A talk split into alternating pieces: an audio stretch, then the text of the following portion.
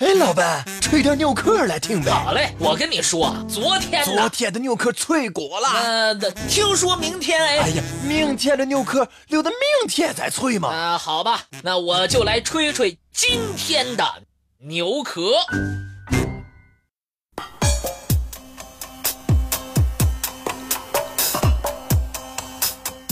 人们常会在一系列的恐怖故事。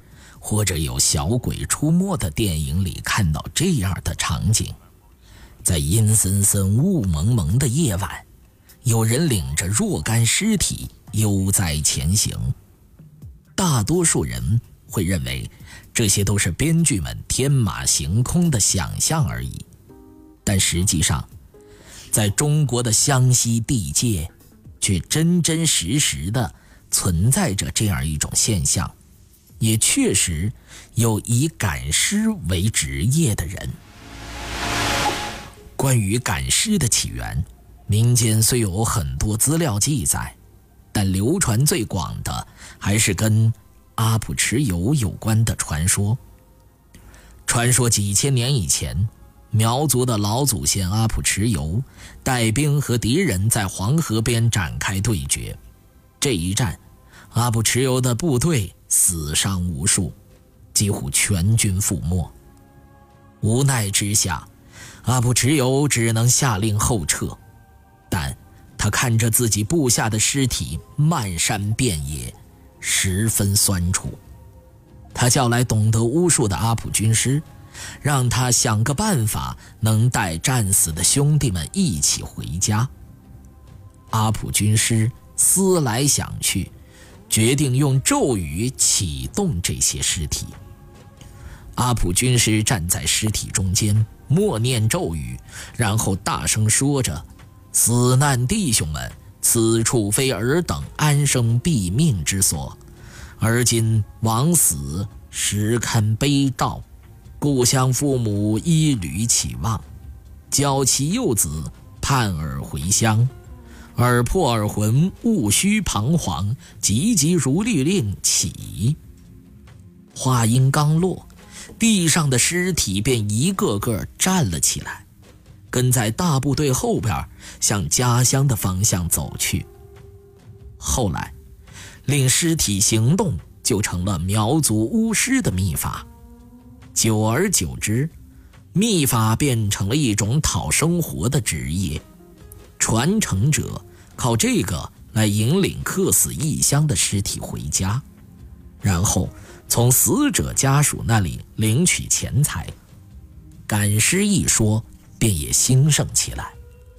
据说，赶尸的范围限制在有苗族同胞居住的地方，因为只有苗族人曾经居住或正在居住的地方才能施展这个秘法。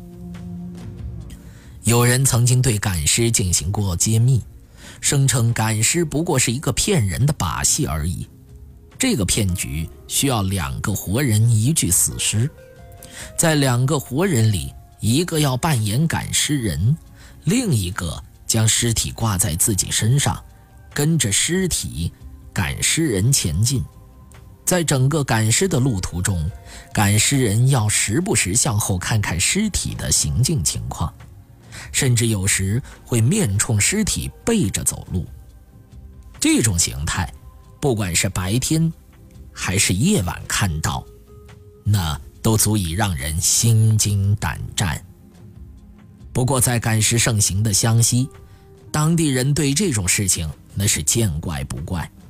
每当晚上听到铃声的时候，家家户户便关好门窗，因为他们知道。铃声是赶尸人用来告诫活人的信号，意思是尸体到处，活人回避。即便是一个不小心在路上和赶尸人碰到，也会装作看不到，绕路而行。揭秘骗局的人指出，宽大的黑袍是用来遮盖背尸人和尸体的。黑袍里边的情况是。活人将尸体挂在自己背上，但活人也要挺起腰来，像正常人一样走路。不可否认，这是一件体力活儿。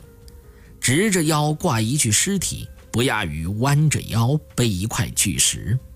前面的赶尸人之所以要发号行进口令，是因为挂着尸体的活人被黑袍挡着眼睛，只能根据赶尸人的口令判断自己的方向是否正确。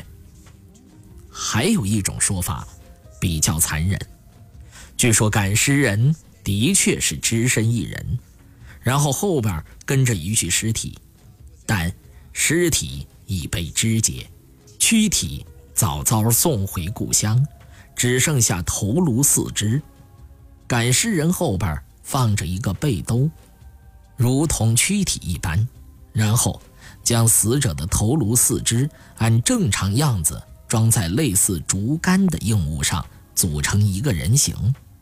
此时的背篓被黑布包裹着，远远看去就如同赶尸人带着尸体前行一般。那么，尸体为何历经数日跋山涉水却不腐败呢？据说，苗疆有一种保存尸体的办法，就是将尸体浸泡在水银之中。水银是很好的保护尸体不腐败的物品，常常被用在古代皇帝的陵墓中。事实上，赶尸在湘西等苗族同胞聚集地早已形成一种职业。尽管这种职业如今已经见不到了，但人们对此仍感到十分的好奇。